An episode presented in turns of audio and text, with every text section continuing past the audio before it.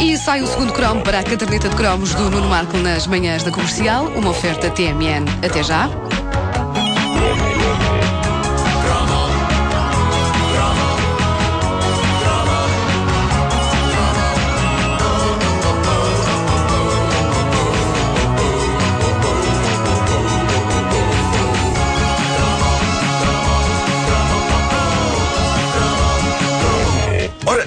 Séria candidata a série de televisão mais marada da nossa infância e juventude, batendo todos os recordes do humanamente aceitável e deslizando várias vezes para o humanamente inaceitável, para mim, sem dúvida que é a Ilha da Fantasia. Era tão Com o galã latino de meia idade Ricardo, Ricardo Montalbán e o assistente francês de meia dose Hervé Vilches. este jogo de palavras, este jogo de palavras foi incrível, incrível.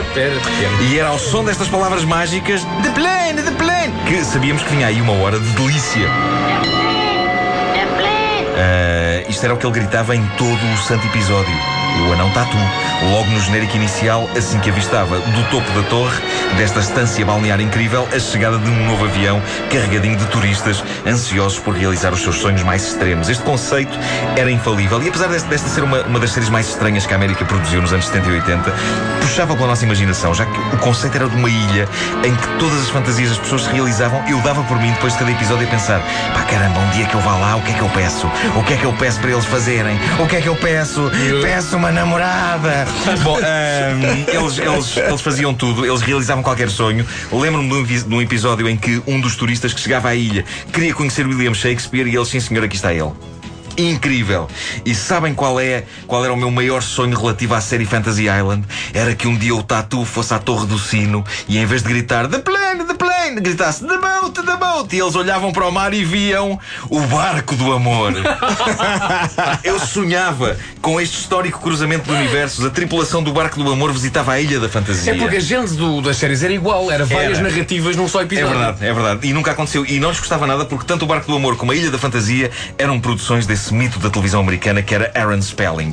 Eu gosto, gosto quando Nuno Marco diz não lhes gostava nada. Não lhes gostava nada. Não se percebe. Não se percebe. Orson Spelling, como é que nunca se lembrou disso? E agora é tarde, a começar pelo facto de ambos os atores principais da série já lá estarem. Já lá estarem. tal como o Spelling. Spelling. no- próprio Spelling o próprio também, Spelling é também. verdade, é verdade. Estão todos numa ilha da fantasia, numa outra dimensão. Ricardo Montalbán fazia de Mr. Rourke e esta personagem, o É um dono da nome ilha, muito difícil de dizer, não é? Rourke, o dono da ilha, ele, ele sempre foi uma, uma figura envolta em mistério. A verdade é que se não soubéssemos que eles eram malta fixe, tanto Mr. Rourke como o seu assistente Tatu pareciam vilões. O Tatu foi.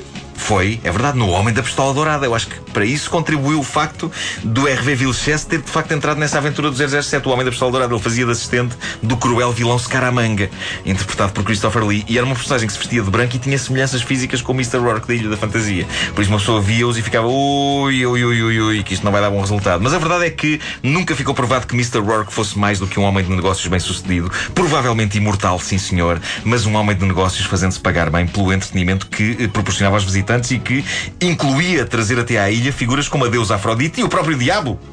Todos eles entraram na série. O diabo? Quem fez o Diabo. Olha, não me Imagina o lembro. cachê. Não me lembro. Quem, quem? Não me lembro. Mas acho que foi o Luís Aleluia. Bom, ah, por cada fantasia, os, os visitantes pagavam 50 mil dólares. Saiu-me, não sei. Ah, O 50 diabo era o Teneca. Era o Teneca. Gostava de ver, o Luís Aleluia fazer de diabo, por acaso. O- os visitantes pagavam 50 mil dólares. Eu verifiquei num site que, com a inflação e isso, hoje em dia, cada visitante da Ilha da Fantasia pagaria 185 mil dólares. Um bocado menos em euros, mas que diabo. Aquilo valia cada tostão, não é? E os contactos de Mr. Rourke com o sobrenatural faziam com que qualquer sonho fosse realizável. Por exemplo, ele fazia com que pessoas reencontrassem entes queridos falecidos e que voltavam à vida. E fazia com que outros visitantes viajassem no tempo e havia sempre uma moral, como em quase toda a televisão americana daquela altura, e que dizia que geralmente as fantasias nunca, eh, nunca correm tão bem como as pessoas esperam, porque há aquele espírito de cuidado com o que desejas. Era um bocado essa a lição, não era? Da, da Ilha da Fantasia. Eh, mas eu não queria saber. Eu tinha mesmo vontade de ir lá e pedir a Mr. Rourke que realizasse o meu sonho de que houvesse bombocas outra vez e granizados Fá. Quando eles era uma apareceram em miúda que tu circulação. Não, eu sabia que isso nunca iria acontecer. Nem, nem, nem sequer o homem que trazia Shakespeare à vida iria conseguir. Naquela altura eu tinha muito pouca esperança. Ah. Ah, mas eu queria bombocas das genuínas, não é? Dessas versões novas que andam por aí. Que não se chamam bombocas, Não se chamam é- bombocas, chamam-se beijinhos e coisas dessas. Sendo que ele chama bomboca a outra coisa. Ora bem, talvez vocês Ah, não pois saibam. é. Ah, pois é. Houve- ninguém deu por isto, mas houve uma Tarado. tentativa em 98 de ressuscitar a série, desta vez com Malcolm McDowell a fazer de Mr. Rourke, o ator de Laranja Mecânica. Não pode. E com produção de Barry Sonnenfeld, o, o realizador de Homens de Negro, mas a coisa não pegou. Há certas coisas que não devem ser mexidas, não é? Só que a televisão americana é teimosa e há um projeto que está prestes a avançar, preparem-se porque isto promete, é uma versão reality show da Ilha da Fantasia em que 12 concorrentes tentam ocupar o lugar de Mr. Rourke, tentando realizar qualquer fantasia que visitantes da ilha desejem. São esses visitantes que depois vão julgar os concorrentes. Eu estou curiosíssimo, sobretudo quando aparecer lá alguém a dizer Eu quero reencontrar a minha avó falecida há 40 anos, agora, agora arranjem-se com isso. Será que vão ter um mentor como o Gordon Ramsay no, no Hell's Kitchen? O que é que era? Não é? A gritar Já devias ter ressuscitado a velha, o que é que andas a fazer? Presta atenção! E tu já acordaste com o Luís Vaz de Camões? Então acorda! Cambada de imbecis, pá! Tenho que fazer tudo neste sítio. Our guests are arriving on time to the second. They always do. And you always act like it's a miracle. My dear Tattoo, when each guest is paying $50,000 for a three day stay on Fantasy Island, he or she deserves miracles. Right, boss?